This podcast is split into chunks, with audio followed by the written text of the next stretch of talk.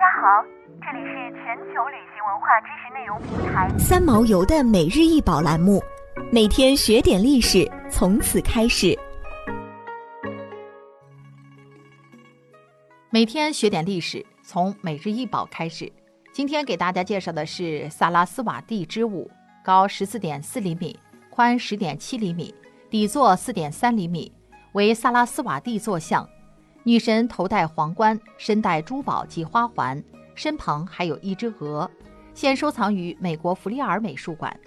女神原有四条胳膊，后方的手分别持念珠和书，前方的一手失印，一手缺失。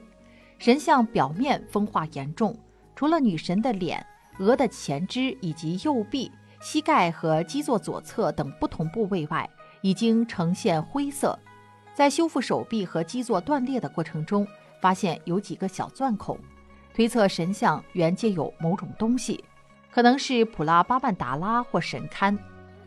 萨拉斯女神最早出现在史诗《离句吠陀》中，萨拉斯有水源的意思，加瓦蒂后缀后表示水源充沛的意思。在《离句吠陀》中，即表称萨拉斯瓦蒂河，也表称萨拉斯瓦蒂河的河神。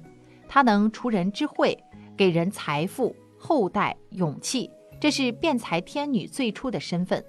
经过考证，辩才天女与拜火教的水之女神阿纳西塔同源。